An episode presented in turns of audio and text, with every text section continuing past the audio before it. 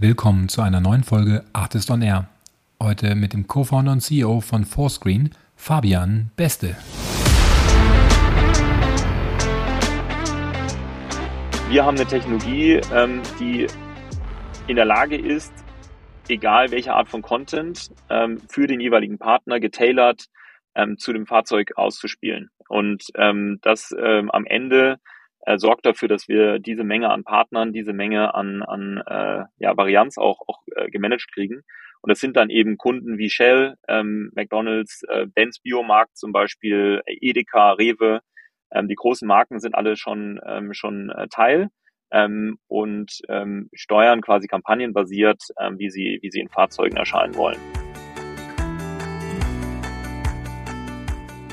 Ja, ich habe den Fabian beim Artist Summit letztes Jahr kennengelernt und dann ähm, dieses Jahr beim Follow-up festgestellt, dass Fourscreen eine 21 Millionen äh, Euro Series A gemacht hat, in durchaus nicht unbedingt rundenfreundlichen Zeiten. Das hat mich neugierig gemacht, was da so dahinter steckt und ähm, habe jetzt hier bei euch für euch im Podcast die gesamte Story von Fourscreen aufgearbeitet. Es geht um den Screen im Auto. Ähm, Fourscreen erreicht inzwischen drei Millionen ähm, Fahrzeuge in Europa und äh, sind dabei auch in die USA zu gehen. Wie das Ganze läuft, äh, wie man damit Geld verdient, das, äh, da gehen wir darauf rein, äh, gehen wir darauf ein im, im Podcast, ähm, wie die Organisation dahinter aufgebaut ist, wie auch die Partner gewählt wurden, jetzt für die Series A, äh, dass es strategisch auch zu der Weiterentwicklung der Firma sehr gut passt. Das ist, glaube ich, hier ein sehr gutes Beispiel, was wir gleich hören. Ähm, insgesamt ist dann auch die Zukunftsperspektive spannend. Welche Rolle nimmt der Screen im Auto eigentlich an? Es ist eine B2B2C-Plattform, die Fabian mit seinem Team baut. Und da geht es natürlich darum, Autos äh, zu erreichen und über die Autos dann die, die Fahrer. Auf der anderen Seite aber halt auch die Werbekunden, die dann auf diesem Screen erscheinen wollen, wie in den McDonalds zum Beispiel, ähm, wie aber auch Messen, die vielleicht nur temporär bei euch auf dem Screen erscheinen wollen. Und dann zukünftig, glaube ich, ist die große Vision, was passiert eigentlich, wenn, wenn du autonomes Fahren dazu nimmst, welche Rolle nimmt der Screen dann ein? Auf jeden Fall erstmal highly interactive ähm, Screen Time, die, die hier gerade vermarktet wird, super Returns, äh, gute Cases dabei. Äh, insgesamt ein sehr spannendes Ding und äh, ich habe nach dem Pod verstanden, wie es zu der Series A kam. Ähm, freut euch drauf. 45 Minuten geballte Plattform SaaS äh, Info mit Fabian Beste und mit mir, Matthias Amt.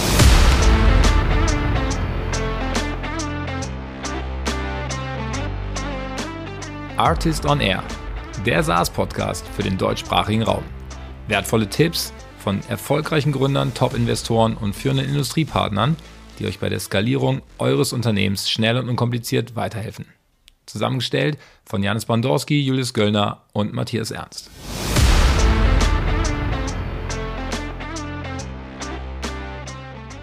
Hallo Fabian, ich grüße dich. Hallo Matthias. Also wir haben jetzt äh, mit dir ähm, einen spannenden Gast, der im ähm, ein bisschen im B2B SaaS-Bereich unterwegs ist, aber auch im Automotive-Bereich. Ähm, du äh, willst das Problem lösen, was ich schon seit Jahren habe, nämlich ähm, dass so äh, Screens im Auto sinnvoll werden. Ich zahle immer viel Geld für, ähm, für meinen Mercedes-Navi und dann benutze ich halt Google Maps. Ja, und da äh, bin ich mal gespannt. Ähm, sag mal ganz kurz vor Screens, ähm, was macht die genau und äh, welche Rolle hast du da? Ja, Matthias, vielen Dank, dass, äh, dass ich heute hier sein kann. Ähm, äh, unser Kernprodukt ist, wir nennen es Driver Interaction Platform. Ähm, das äh, Fahrzeug und der Fahrer fährt jeden Tag an, an Geschäften vorbei, hält dort an. Äh, oft ist ein Geschäft, und das jetzt sehr allgemein äh, formuliert, auch das Ziel ähm, Supermarkt, Restaurant, äh, Ladestation, Parkhaus, ähm, natürlich auch Freunde, aber oft ist ähm, zumindest auf dem Weg dorthin oder am, am Ziel irgendwo ein Geschäft involviert. Ähm, und die ähm, Connection der Fahrer zum Geschäft, die gibt's heute eigentlich nicht. Also ähm, man, man sieht es, äh, kriegt statische Informationen, ähm, aber eine dynamische Interaktion 10, 20 Minuten bevor man dort ankommt, ähm, gibt es nicht. Und das sorgt auch dafür, dass äh, Fahrer ähm, ja eigentlich eher durch Zufall irgendwo auftauchen ähm, das Geschäft gar nichts davon mitbekommt, äh, keine Analytics dazu bekommt, ähm, keine Insights, sich nicht vorbereiten kann ähm, und äh, das Gesamterlebnis auch für den Fahrer durchaus sehr, sehr eingeschränkt ist. Und ähm, mit unserer Plattform ähm, haben wir die Ambition, das zu ändern und äh, ja, den Fahrer näher zu den Zielen zu bringen und äh, eine bessere Interaktion zu fördern, ja. Okay, das ist spannend. Zur, Einordnung, du sagst jetzt direkt Plattform. Das heißt, äh, ihr habt einerseits Autohersteller oder die Leute, die die Screens herstellen als Kunden. Andererseits sagst du ja auch die ganzen Geschäfte, wo das Auto hinfahren soll, müssen ja irgendwie auch Teil von diesem Ökosystem werden. Das heißt, ihr versucht, das, kann ich das so sagen, sind das eure beiden Zielgruppen, die ihr äh, auf, äh, aufgleisen müsst, damit, das, damit die Plattform dann funktioniert? Ja, genau. Also das ist eine zweiseitige Plattform ähm, zwischen äh, Fahrern, die dann natürlich eigentlich B2B2C quasi. Genau, ähm, ne? ja. zwischen, dazwischen hängt noch der Automobilhersteller. Ähm, das ja. ist die eine Seite unserer Plattform. Und die andere Seite sind eben alle Arten von Geschäften. Die, ähm, das kann vom, vom physischen Store ähm, bis hin ähm, auch teilweise Versicherungen und, und äh, Flottenprovider ähm, oder, oder äh, Fahrzeugreparaturwerkstätten ähm, äh, etc. sein. Also eine ganze Range. Ähm, genau, Plattform bedeutet, dass da ähm, viele verschiedene Teilnehmer ähm, für ihre jeweiligen individuellen Use Cases teilnehmen können. Ähm, und das enablen wir quasi mit, äh, mit der Software dazwischen. Ja, aber klassische genau. zweiseitige Plattform mit all den Problemen da mit äh, einhergehen, vom Henne-Ei-Problem äh, bis zu äh, äh, bis zu bis zu ähm, dem Gesamtaufbau verschiedener Märkte. Aber da kommen wir wahrscheinlich später nochmal dazu. Genau. Lass uns, äh, lass uns da klassisch ähm, immer einsteigen mit äh, der Reise, wie sie begann. Ja, äh, ich habe noch einige Fragen zu dieser Plattform, auch zu dieser B2, B2B2C-Logik, genau wie du es sagst. Ähm, aber ähm, da gehen wir gleich rein. Vielleicht so vorab nur, nur ein kurzer Exkurs in deine Vergangenheit. Wie, wie bist du zu Fourscreens gekommen? Ähm, hat äh, quasi eigentlich seinen, seinen ganz äh, seinen Ursprung in meinem Studium. Also grundsätzlich vom Charakter her wollte ich schon immer äh, Dinge erfinden, bin kreativ veranlagt und suche Lösungen. Ähm, Im Studium habe ich Technologie und Management studiert an der TU München, ähm, Bachelor und Master. Ähm, die TU fördert grundsätzlich Gründer sehr gut, das ist, glaube ich, allgemein bekannt und ähm, hat da durchaus mein Interesse durch verschiedenste Programme ähm, angeregt, das auch wirklich zu tun ähm, war da Teil ja. der Unternehmertum oder habe ähm, ähm, Startups damals beraten in so einem äh, Pro Bono-Programm mit, mit McKinsey zusammen. Ähm, es hat richtig Spaß gemacht. Ich habe damals schon an Idea Challenges mit äh, teilgenommen.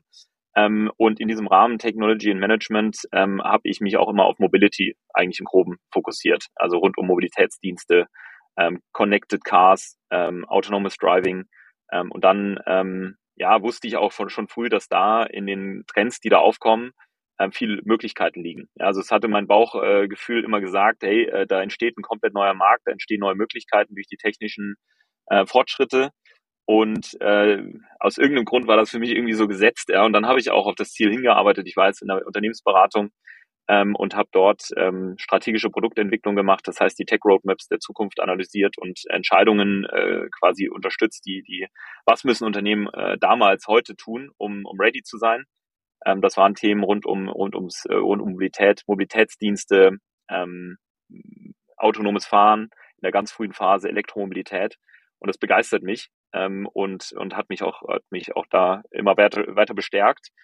Ähm, dann war ich noch äh, bei BMW in der Produktentwicklung, habe sozusagen den Maschinenraum kennengelernt und ja. äh, zwischen Beratung und, und äh, äh BMW war es äh, schon, dass ich mit äh, mit Freunden äh, schon gesprochen habe und äh, habe als, als Vision schon irgendwo ähm, ja gemerkt, dass es in der, in der, in der Zukunft äh, durchaus auch Raum für, für Startups gibt in diesem eigentlich recht schweren Gebiet. Ja, also Automotive tun sich auch viele sehr, sehr schwer. Ähm, aber das ist eigentlich die Challenge, die mir erst recht Spaß macht, um ehrlich zu sein. Okay, äh, ne, da komme komm ich auch gleich drauf, weil, weil ich glaube, die, die OEMs knacken ist ja das Entscheidende dann und die sind halt absehbar am Ende. Ne? Und äh, wenn du sie hast, wahrscheinlich gut, wenn du sie nicht kriegst, dann ist wahrscheinlich auch kritisch für, für den Erfolg von, von eurer Reise. Aber äh, also sehr München basiert, würde ich da jetzt sagen. Also TU München höre ich raus und äh, BMW äh, steckt ja auch äh, Bayern drin äh, in dem in dem B und äh, wahrscheinlich ähm, und äh, ja und jetzt äh, Fourscreen ja auch in, in München, ne? Wenn ich das äh, wenn ich das richtig gesehen habe. Also bist du da deiner Region treu? Ich habe sehr viel Gutes gehört ja von der TU München und äh, auch wie du das jetzt gerade beschreibst, hört sich schon wieder so an, dass da halt Unternehmertum sozusagen einfach auch in der Uni schon diskutiert wird, äh, dass da sozusagen, äh, weil das, ich glaube, das ist bei vielen Unis ja nicht der Fall, dass du äh, ja, dass, dass die Gründer halt einfach irgendwie externe Influencer haben, aber irgendwie in der Uni nur, nur BWL oder Mathe oder Informatik lernen, aber halt gar nicht dieses, irgendwie, was heißt es eigentlich, eine eigenes, eigene Firma aufzubauen. Das, äh, das scheint ja irgendwie da schon äh, mit in die, ja, in die in die Kohorte reingebracht zu werden, ja, weil ich das bei, bei den TU-Stellen immer wieder höre. Ist das ein Modell, wo du sagst, irgendwie, das, äh, das könnten wir häufiger gebrauchen in, in Deutschland oder wo du sagst, okay, ist, das begründet diesen, diesen Tech-Standort München auch?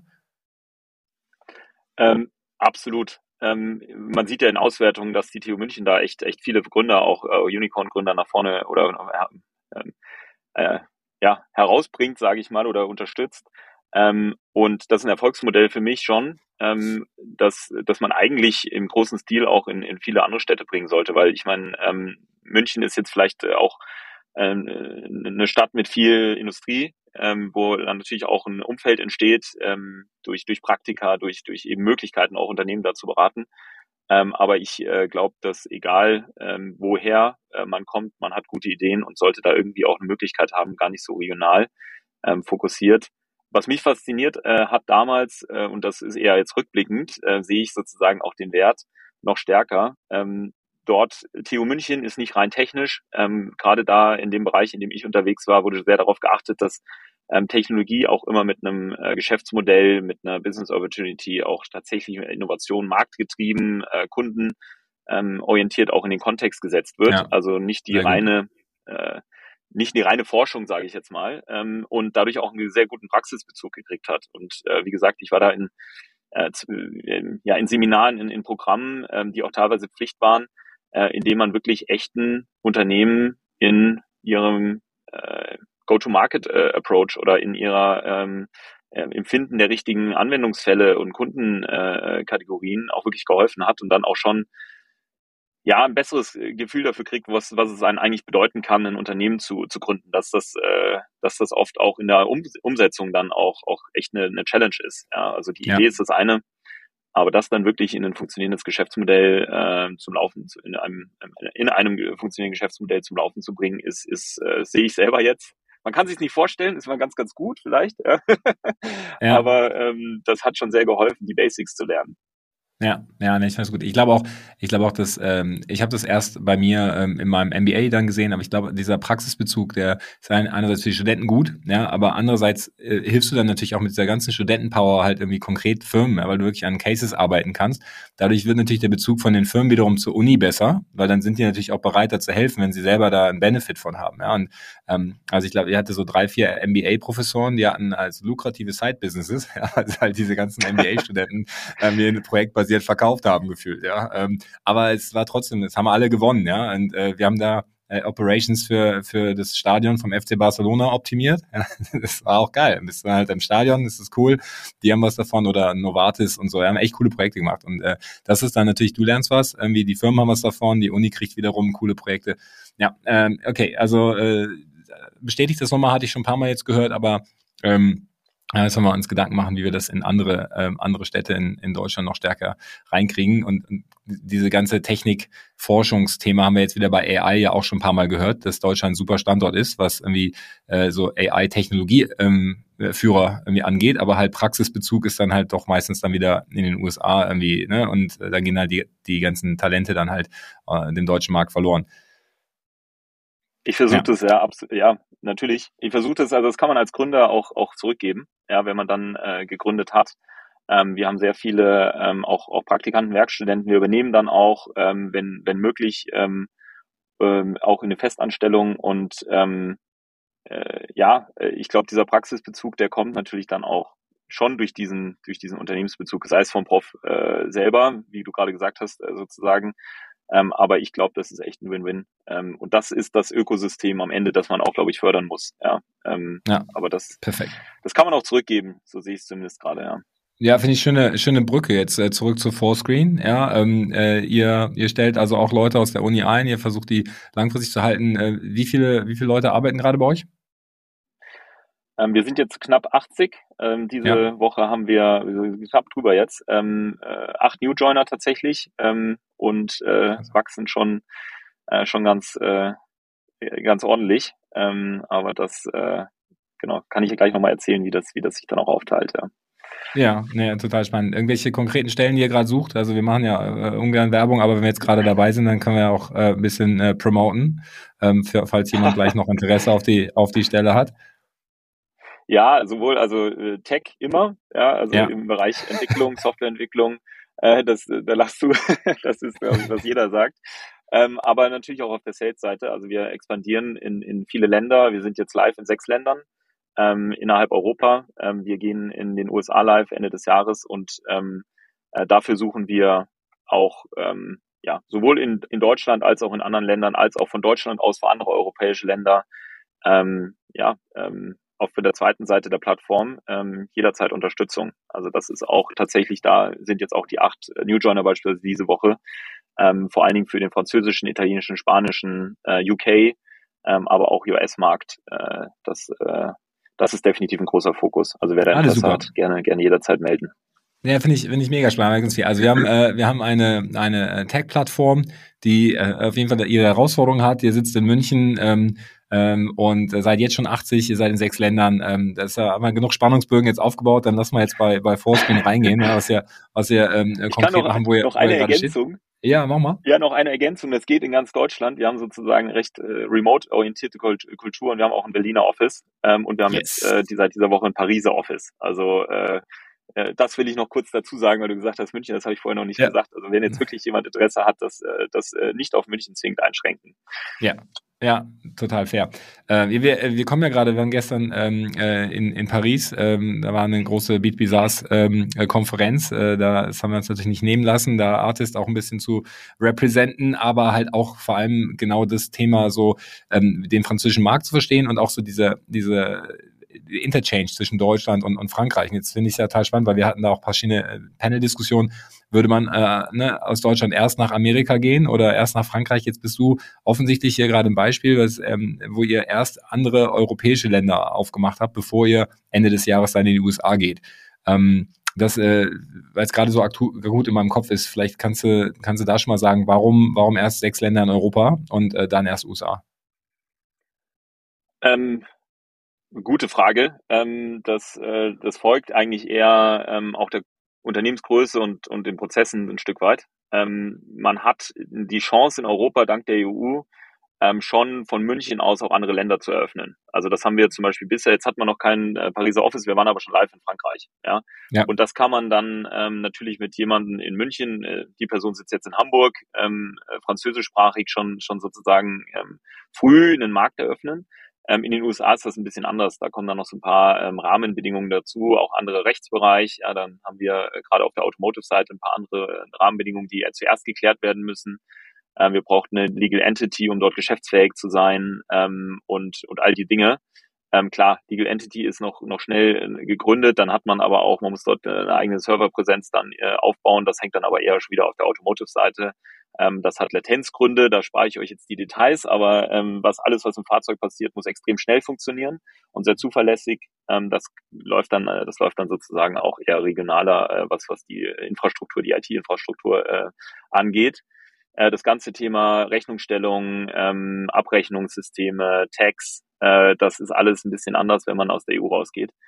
Ähm, deswegen war das für uns und das, das Gute, wir haben eigentlich nur solche sag mal, einschränkenden Faktoren. Deswegen sind wir auch sehr schnell schon international ähm, äh, live gegangen in anderen Märkten, weil das, was wir, die Fahrzeuge, die wir quasi anschließen an unsere Plattform, die sind international äh, befähigt. Das heißt, äh, ich kann auch morgen in Brasilien live gehen. Ich muss halt sozusagen gucken, dass ich den Markt irgendwie ähm, ähm, ähm ja, äh, geschäftsfähig kriege. Aber genau, das ist eigentlich eine Limitation und natürlich so ein gewisser Fokus in der Organisation. Ja, das ist natürlich auch Klar. Noch, bisschen weiter weg, andere Zeitzone. Man hat idealerweise Leute dort vor Ort, ähm, sonst funktioniert das alles nicht so richtig. Und das sorgt halt für ein bisschen Abstand. Aber wir haben jetzt, glaube ich, zwischen Frankreich und USA haben wir sechs Monate Abstand. Aber lass mich, lass mich mal das Produkt einfach nochmal besser verstehen, weil ähm, also ich habe ich hab jetzt ein äh, Screen in meinem Auto, aber äh, geht es darum, geht es jetzt um so ein Screen in so, ich fahre so, ein, so eine Mercedes-Van, um meine ganzen Kinder zu transportieren, ja, aber geht es um so ein Screen oder habt also der Standard-Screen in einem Standard-PKW äh, oder geht es um äh, besondere Screens? Nein, es ist quasi der Standard, äh, nativ eingebaute ähm, Screen, der sieht bei jedem Hersteller ein bisschen anders aus. Ähm, es geht aber auch um den hinterm Lenkrad zum Beispiel, ähm, ja. perspektivisch Head-Up-Display, Augmented Reality. Ja. Ähm, der klassische ist der in der Mitte, ähm, äh, Central Information Display genannt, also das Genau, ich wollte nur einschränken, es, es, geht jetzt nicht um genau. irgendwelche genau. Lieferdienste äh, mit irgendwelchen oder Taxis mit Sonderdisplays, sondern wir reden eigentlich erstmal über normale Autos. Das heißt, deine äh, OEMs produzieren dann die Screens für Mercedes, VW, Toyota, ähm, General Motors, so, ne? Ich meine, da, da, da hätte ich jetzt gedacht, einfach ein Beispiel, ohne da eine große Präferenz zu haben. Ich sage jetzt mal Mercedes, weil ich selber Mercedes fahre, ähm, habe aber mit denen nichts zu tun sonst. Ähm, äh, wenn du jetzt Mercedes einmal sozusagen als, als Kunde hast auf dieser B2B2C-Seite, ja, ähm, die fahren ja ihre Autos in vielen Ländern. Ja, und die Plattform, verstehe ich, wird erst dann richtig hilfreich, wenn du jetzt, ich glaube, ihr hattet Beispiele von Tankstellen, Total, wie McDonalds, so als, als, äh, als Use Cases. Ähm, dann brauche ich ja nicht zwei McDonalds in Deutschland und zwei in Frankreich, sondern ich brauche idealerweise 2000 in Deutschland. Dann funktioniert der deutsche Markt irgendwie. Ne? Und dann brauche ich nochmal genau. 2000 in Frankreich und dann kann ich Frankreich aufmachen. Genau. Während die Technologie in dem Mercedes in Deutschland, in Frankreich ja sowieso dann schon drin sein sollte, oder? Also das wäre dann wahrscheinlich einfach anzuschalten, wenn du Mercedes einmal gewonnen hast und dann geht sozusagen diese genau. andere Seite vom Marktplatz los, oder?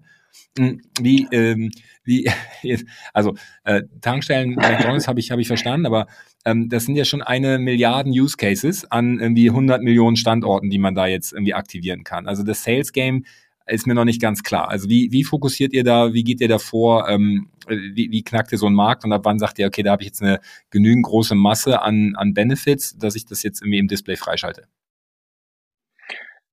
Genau, also äh, das, der Schlüssel liegt in der Technologie. Ähm, das natürlich so skalierbar wie möglich ähm, aufzusetzen. Das sind ähm, ja Mechanismen, die sind jetzt auch nicht neu. Ähm, ähm, wir haben ähm, wir aggregieren über verschiedenste Hersteller, du hast Mercedes genannt, aber wir aggregieren das über, über auch andere. Also Mercedes ist einer, ein Partner, Audi ist ein Partner zum Beispiel. Und über unsere Plattform ähm, aggregieren wir dann und können zum Beispiel Luxusfahrer erreichen und das ist dann der A8 und die S-Klasse von Mercedes. Also wir haben sozusagen dann ein Stück weit Aggregationsflexibilität auf der Autoseite.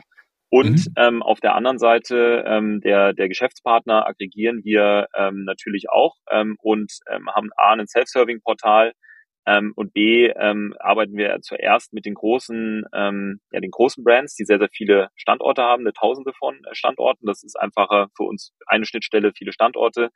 Ähm, mit einem Self-Serving-Portal hat man dann auch dann das kleine Café um die Ecke, das sich dort einloggen kann und in sechs Schritten ähm, selbstständig äh, Kampagnen erstellen kann und wir reviewen die eigentlich nur noch. Ja, also das heißt, also ähm, ich habe Product-led äh, Growth auf der kleinen Kundenseite und dann aber irgendwie ein Enterprise Sales Team, was jetzt so eine Total oder ein McDonalds irgendwie angeht.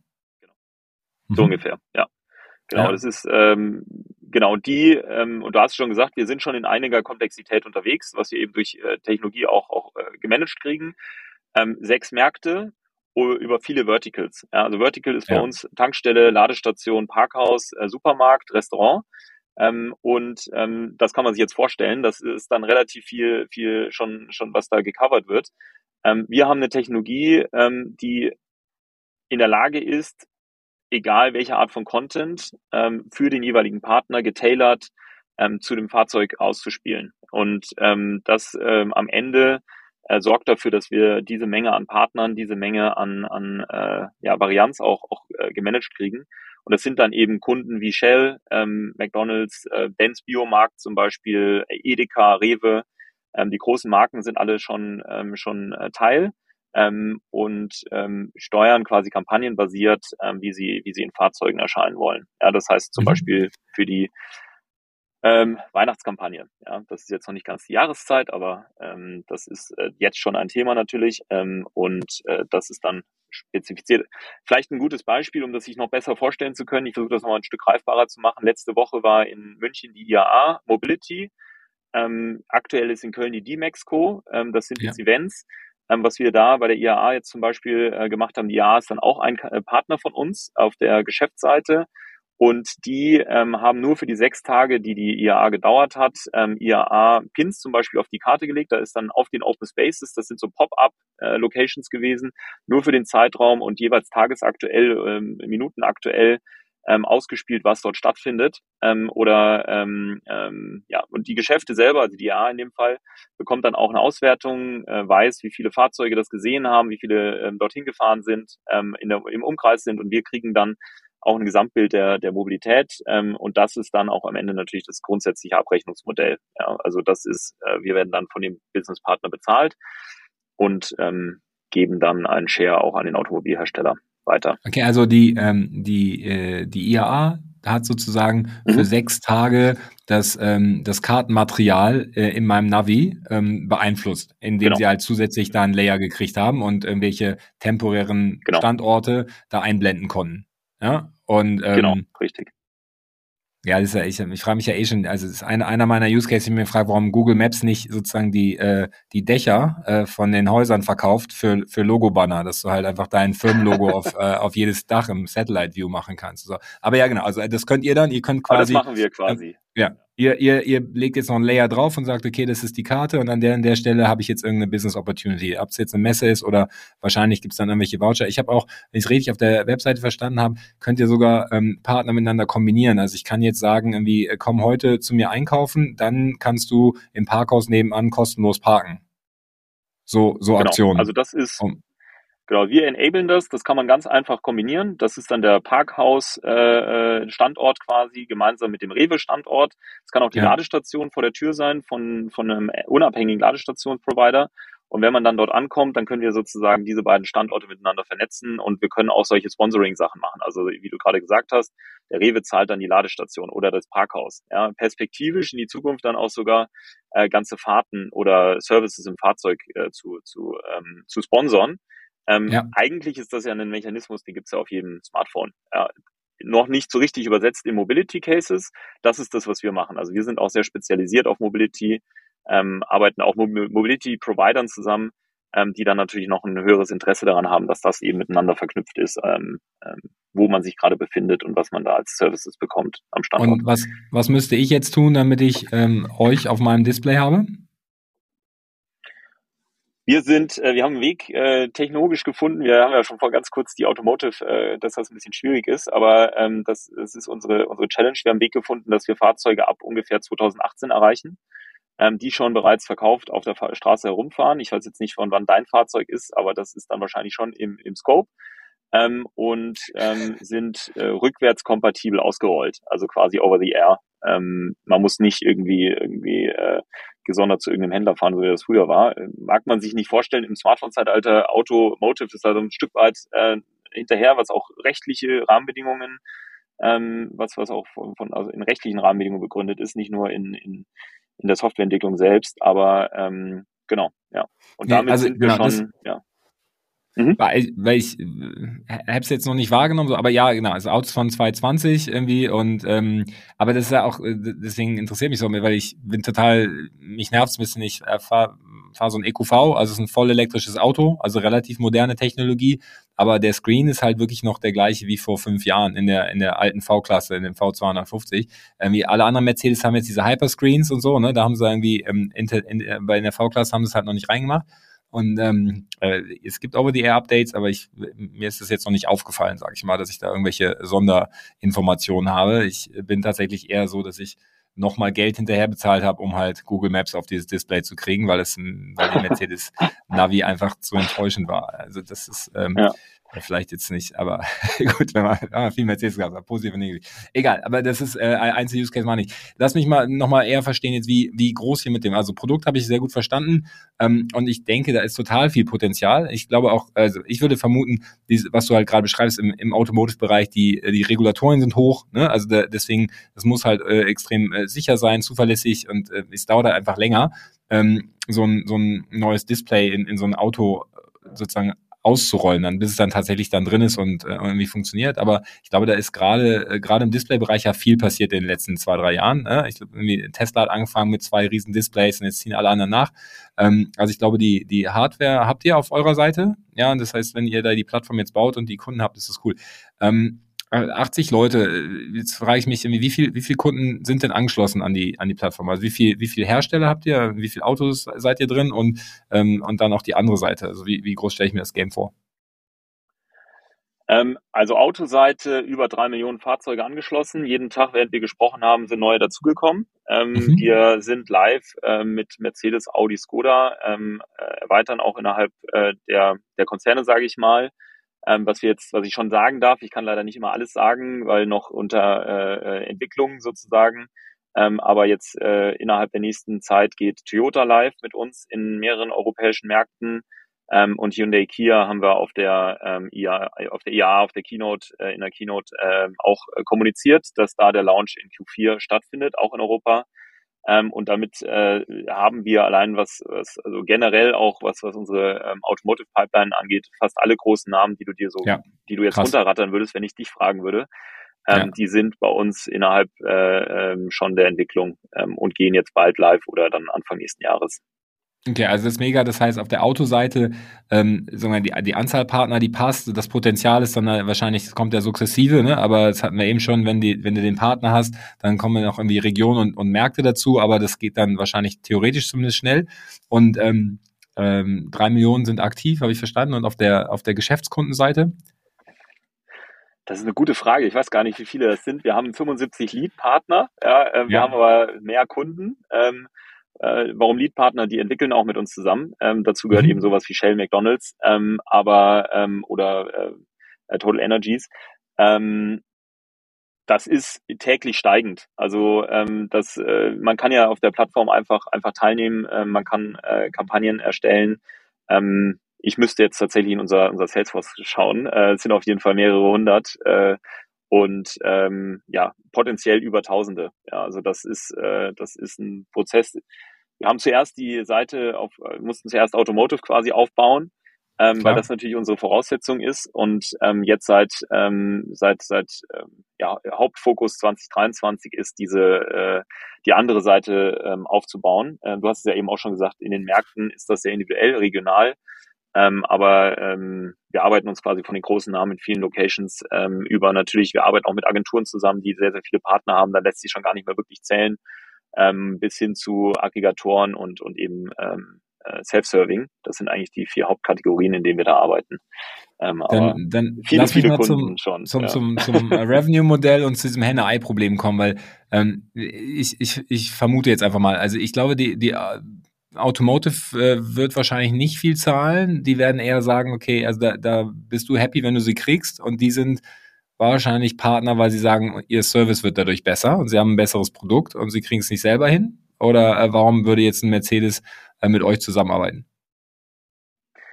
Ähm, das gilt für jeden OEM. Ähm, A, verbesserte User Experience, das hast du gerade schon ja. gesagt, wurde auch schon in vielen Kundenstudien jetzt bestätigt. Äh, eine ist auch offiziell kommuniziert von einem äh, Automobilhersteller, wo 92 äh, Prozent der befragten äh, Fahrer ähm, das äh, mehr als befürworten zu bekommen, also ähm, im, überpositiven Bereich quasi der Skala. Ähm, Sehr gut, ja. Und ähm, das ist quasi Punkt eins UX. Ähm, parallel dazu ähm, sind die Integrationskosten für uns sehr überschaubar, sehr gering. Mhm. Ähm, wir ähm, haben einen Weg, wie gesagt, gefunden, wie wir sogar in die Bestandsflotte erreichen, was ein großer Painpoint auch ist. Du hast es eben schon angesprochen. Da ist nicht viel, viel, ähm, da passiert manchmal nicht viel oder meistens. Ähm, das äh, das äh, ändert sich auch mit dem mit der Integration. Du hast quasi über den gesamten Lifecycle von zehn Jahren, die das Auto fährt, jeden Tag äh, frische frischen Content von uns. Ähm, und das dritte ist eine zusätzliche Erlösquelle. Ähm, das heißt, ähm, den Umsatz, den wir machen, davon geht ein Teil auch an den Automobilhersteller. Ah, okay. Ja. Weil das ein Kernmechanismus von Geschäftsmodellen ist, auch von Geschäftsmodellen, die dafür sorgen, dass dein Produkt besser wird. Ja, weil du da digitalen, digitalen Umsatz, Recurring-Umsatz machst, ähm, was in der Automobilindustrie ähm, äh, noch, äh, noch in den Kinderschuhen eigentlich steckt. Äh, man sieht es jetzt immer wieder in den Medien, wird he äh, heftig dran gearbeitet oder viel dran gearbeitet. Ähm, und ein Baustein dazu ist eben eine Plattform, die den Third-Party-Revenue ähm, ähm, auch managt. Ja, und das ist ja. auch etwas, was wir vollständig entwickelt haben.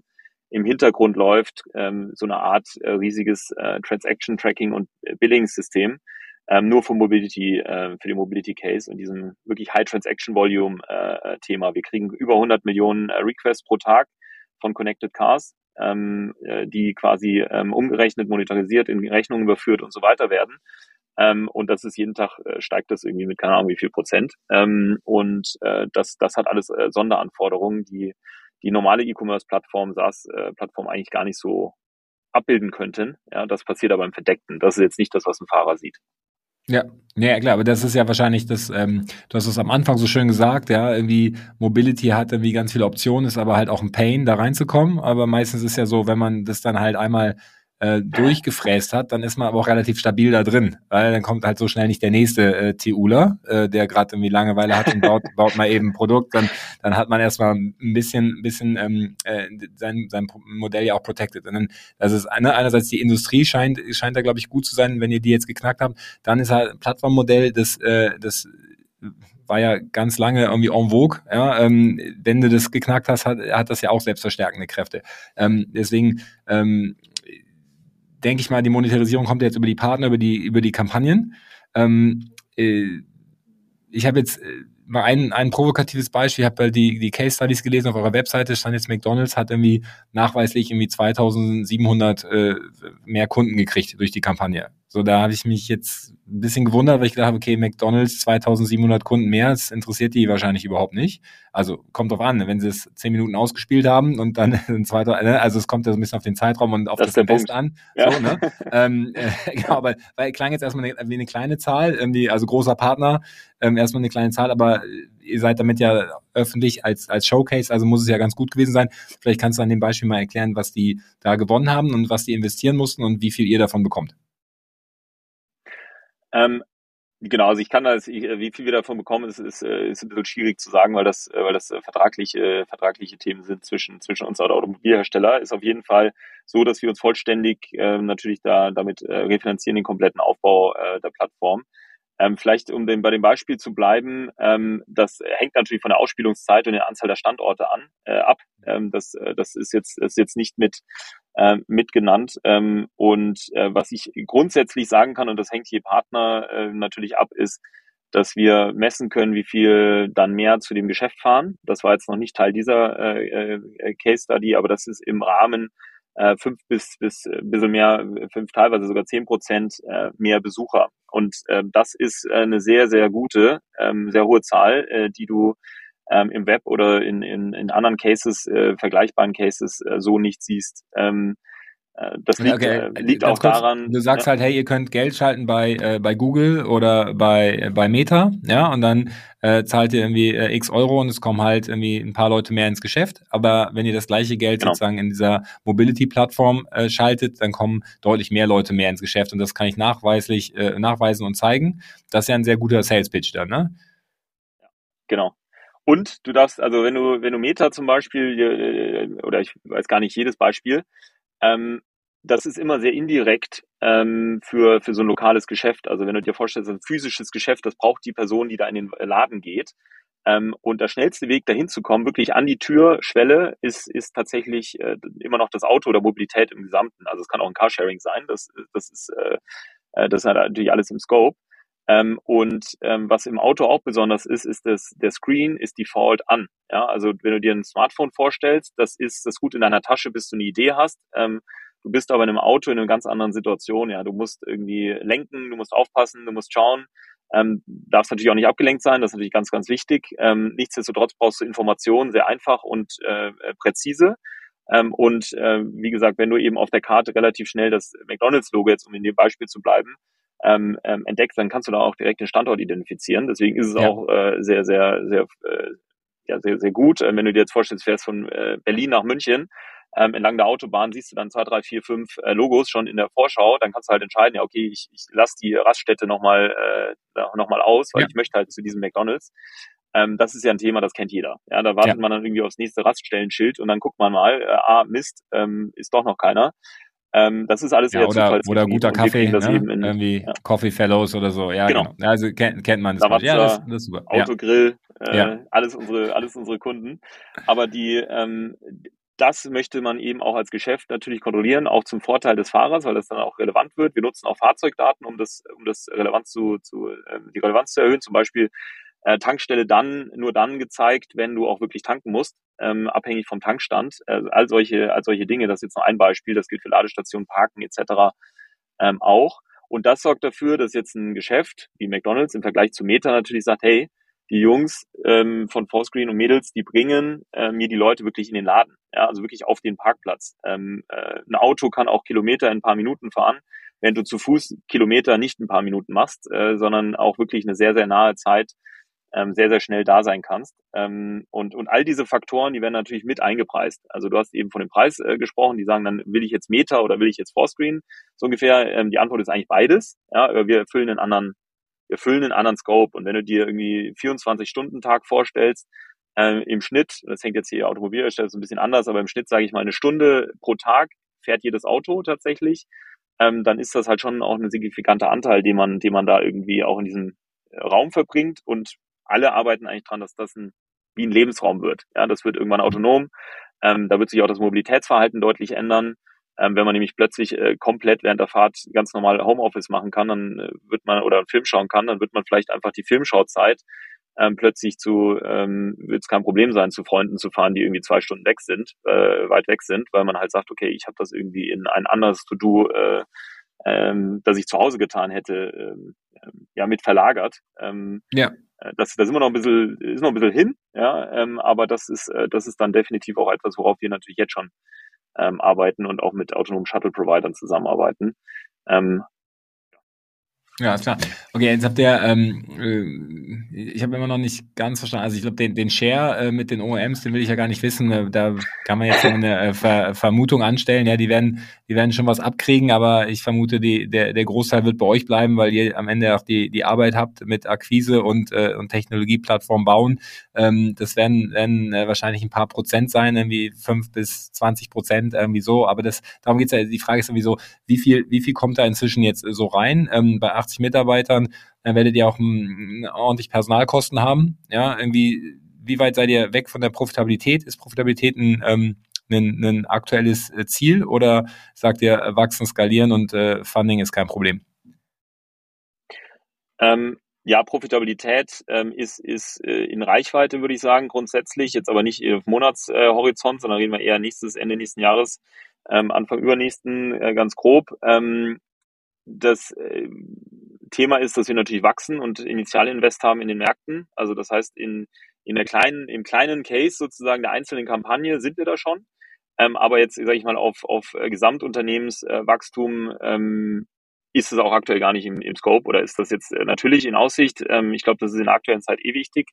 Ähm, aber ähm, äh, Länder aufbauen, das Team auch in den USA zum Beispiel aufbauen, bevor Umsatz fließt, ähm, das, ist, das ist alles immer ein Initialinvest. Ähm, gleichzeitig Geld, fährt ja. der Umsatz hoch. Genau, ja. kostet Geld. Ähm, gleichzeitig fährt natürlich der Umsatz hoch und die Märkte holen das dann schon auf.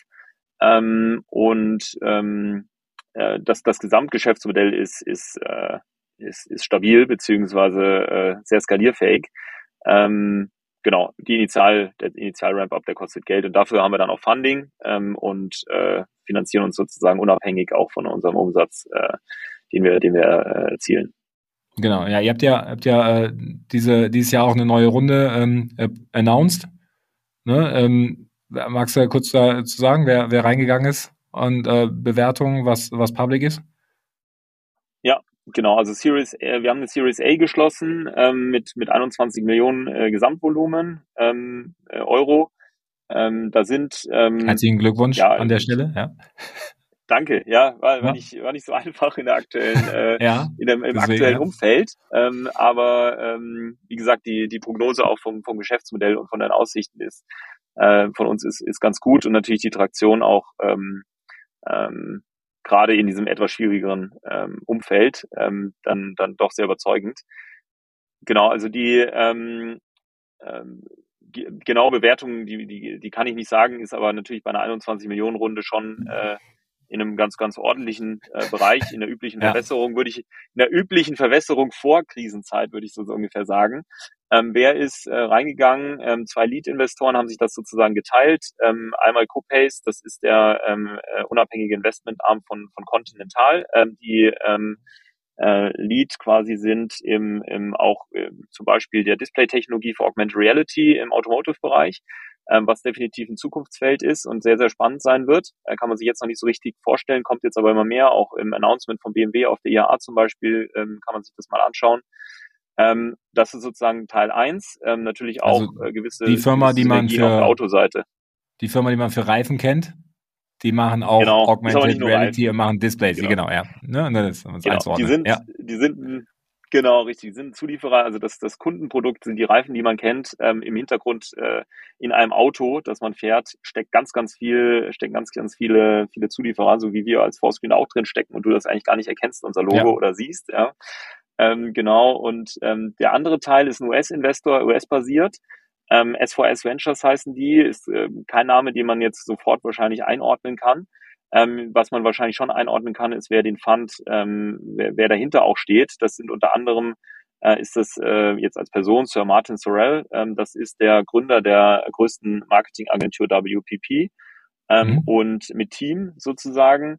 Ähm, und äh, US-basiert, sehr, sehr, sehr starkes US-Netzwerk. Deswegen haben wir da natürlich jetzt auch in unseren Expansionsplänen, ähm, haben wir eben schon drüber gesprochen, USA, ähm, äh, das passt zusammen ähm, und damit haben wir eigentlich beide Seiten der Plattform äh, äh, so ein bisschen ähm, abgebildet. Ähm, wir ja. hatten vorher schon auch Advisor in anderen Inv äh, Investitionsrunden wie den Bram Schot, ehemaliger Audi-CEO oder äh, Matthias Müller ähm, von der Volkswagen, vom, vom Konzern, der, der Vorsitzende, Vorstandsvorsitzende, der, der, ja, war ja. er.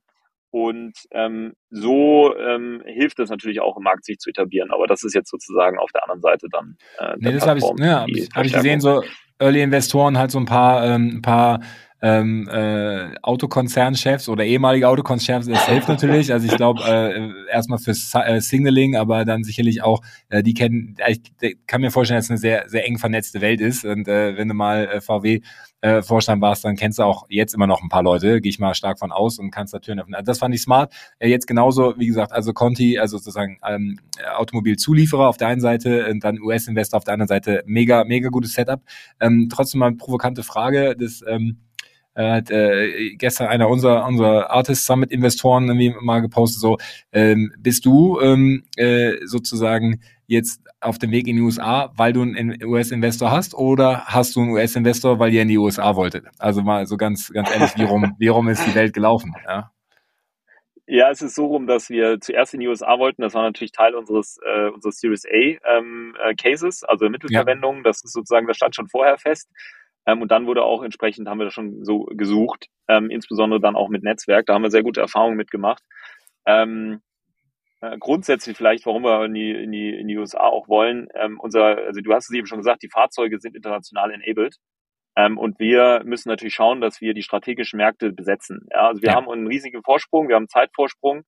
Ähm, ähm, oder vielleicht nicht riesig, ja, also das will ich gar nicht sagen eigentlich. Ähm, wir haben einen gewissen Vorsprung ähm, und wir können das nicht, äh, wir wollen natürlich nicht, dass, äh, dass, wir, dass wir in anderen Märkten äh, die auslassen ähm, und da Raum lassen. Ähm, das gilt vor allen Dingen eben für Deutschland, UK und USA. Und als, als Achse würde ich mir das jetzt mal vorstellen. Ähm, und dann gibt es natürlich noch Rand- äh, oder Nebenmärkte wie Kanada oder auch, ähm, auch innerhalb von Europa. Ähm, das ist schon Kernfokus 2023. Ja, also das, ähm, diesen internationalen Footprint zu, zu etablieren. Ähm, deswegen der Investor folgte auf die Strategie. Ähm, wobei mhm. man als Gründer auch äh, natürlich Opportunity äh, getrieben durchaus auch mal andersrum entscheiden kann. Ja, also äh, das ist ja gar nicht, äh, das ist ja gar nicht, äh, das soll ja gar nicht nur, es ist ja ein Miteinander, ja. Also idealerweise ist, ist ein Investor ja so, dass äh, dass man auch gemeinsam dann an der Strategie arbeitet, ja, oder auch auch äh, gegebenenfalls eben dann, weil man einen Investor hat in den USA, ganz neue Insights kriegt und einen Tipp, der ähm, sieht ja vielleicht auch das riesige Potenzial für den eigenen Markt, das man vielleicht schon selber gar nicht gesehen hat. Ähm, ja. wir, wir arbeiten fast wöchentlich mit denen zusammen, ähm, mit, mit, dem, mit dem Team ähm, und ähm, lernen und, und kriegen natürlich da ganz, ganz viel Input. Ja. Ob es jetzt auf der Größenordnung äh, wäre, dass man, dass man wegen des Investors äh, das Business so, so rum aufbaut, ich, ich weiß es nicht, aber ähm, ja. Ist halt, äh, würde ich zumindest nicht für komplett falsch halten, muss ich sagen. Ja, sehr, sehr diplomatisch hier. Sind, fühlen sich alle abgeholt jetzt. Das ist, das ist sehr gut. Ähm, Nochmal ganz kurz, weil wir, äh, auch weil wir gestern die Diskussion äh, Deutschland, Frankreich, Deutschland, USA hatten. Ähm, die die Lead-Hypothese ist eigentlich, äh, USA Supermarkt, weil äh, neues Land aufbauen ist immer schwierig und dann wenn du USA, also wenn du ein neues Land knackst, hast du in den USA einfach ein größeres, größere Upside, größeres ähm, ähm, äh, ja, Sales-Potenzial, ähm, aber eigentlich auch, ja, amerikanischer VC ist, glaube ich, gut. Und dann einer der Founder ähm, sollte rüberziehen. Äh, ist, ist das bei euch so? Geht einer von euch, also wie viel, wie viel Founder sind neben dir noch dabei?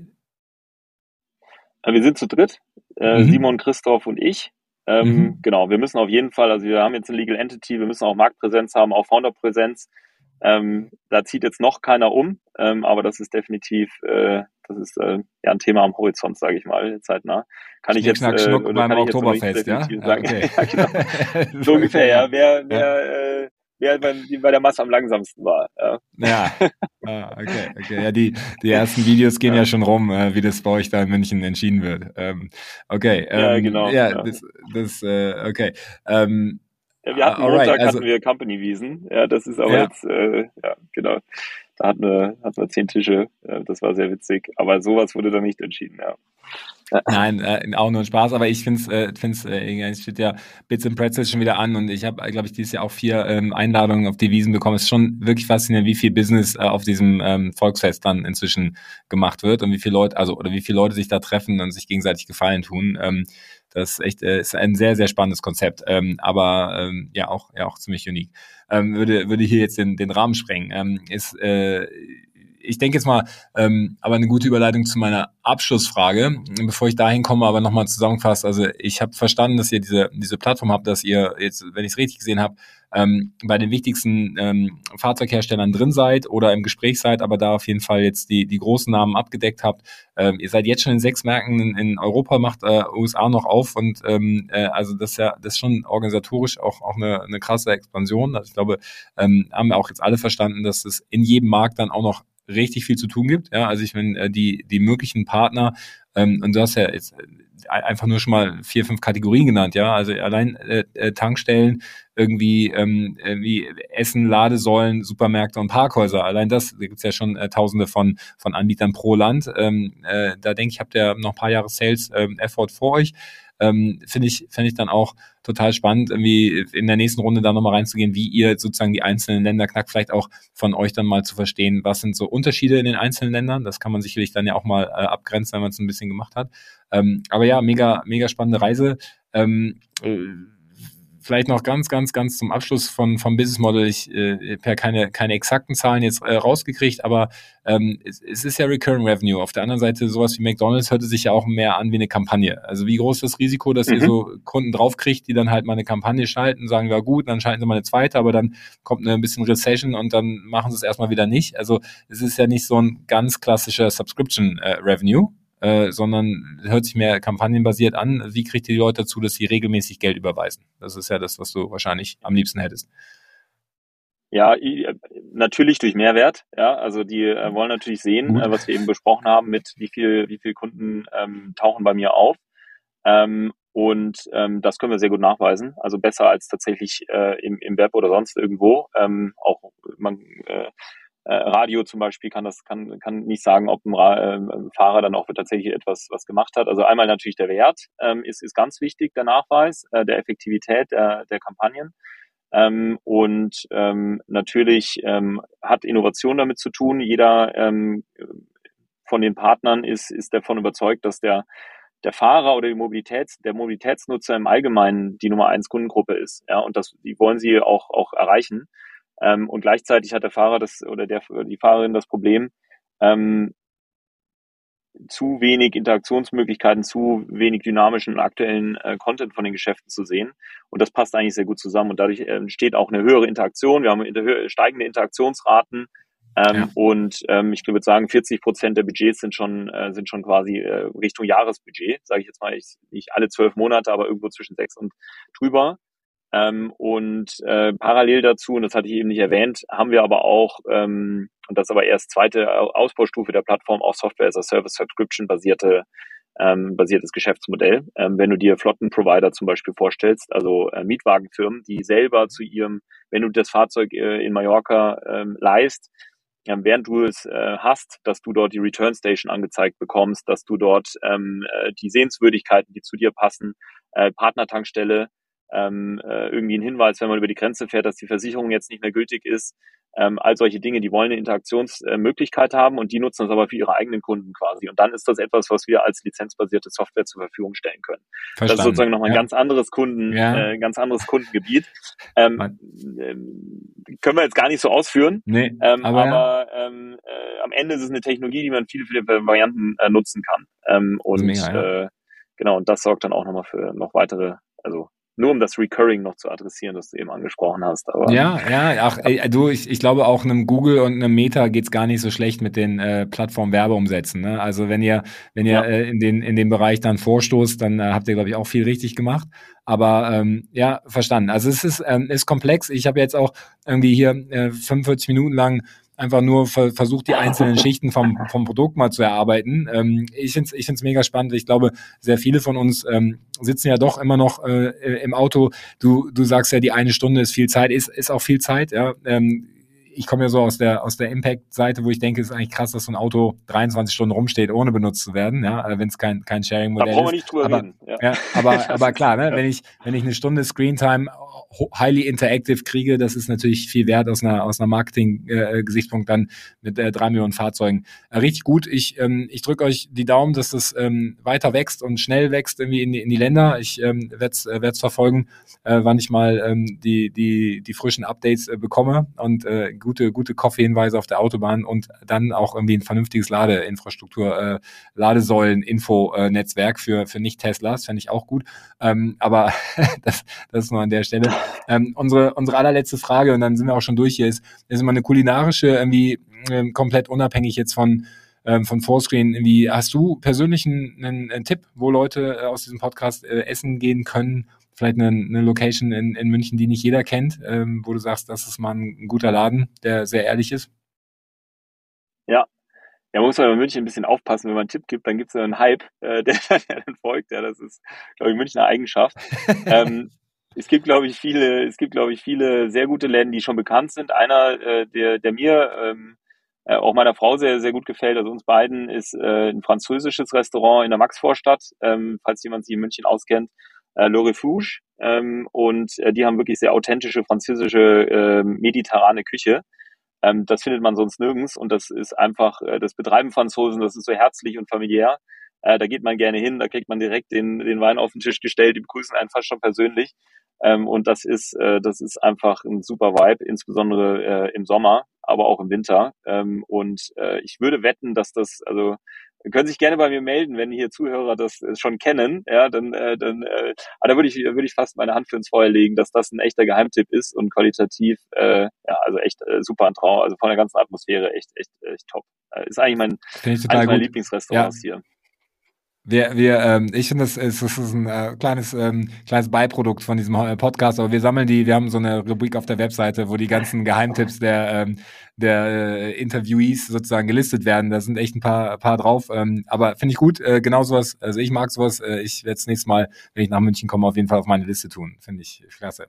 Du, Fabian, danke dir für deine Zeit. Ähm, Riesenstory, ich, ähm, ja, ich werde es verfolgen und äh, ich, ich drücke euch die Daumen. Ähm, ganz viel, ja. ganz viel Spaß dabei. Vielen Dank, Matthias. Hat echt Spaß gemacht und äh, freue mich auf die Fortsetzung. Machen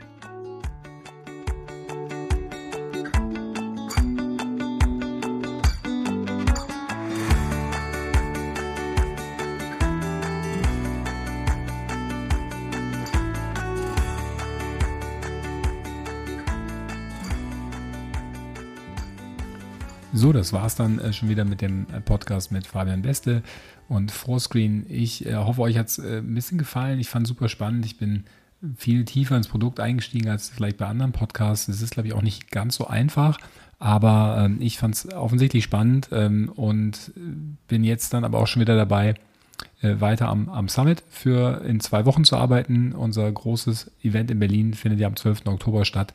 Da sind wir jetzt im letzten Feinschliff. Ich hoffe, die meisten von euch haben ein Ticket bekommen und wir sehen uns dann vor Ort. Ähm, ansonsten äh, machen wir natürlich mit dem Podcast hier weiter und versuchen auch durch die Summit-Zeit alle, ähm, all jeden Dienstag und jeden Freitag für euch einen spannenden Gast zu präsentieren.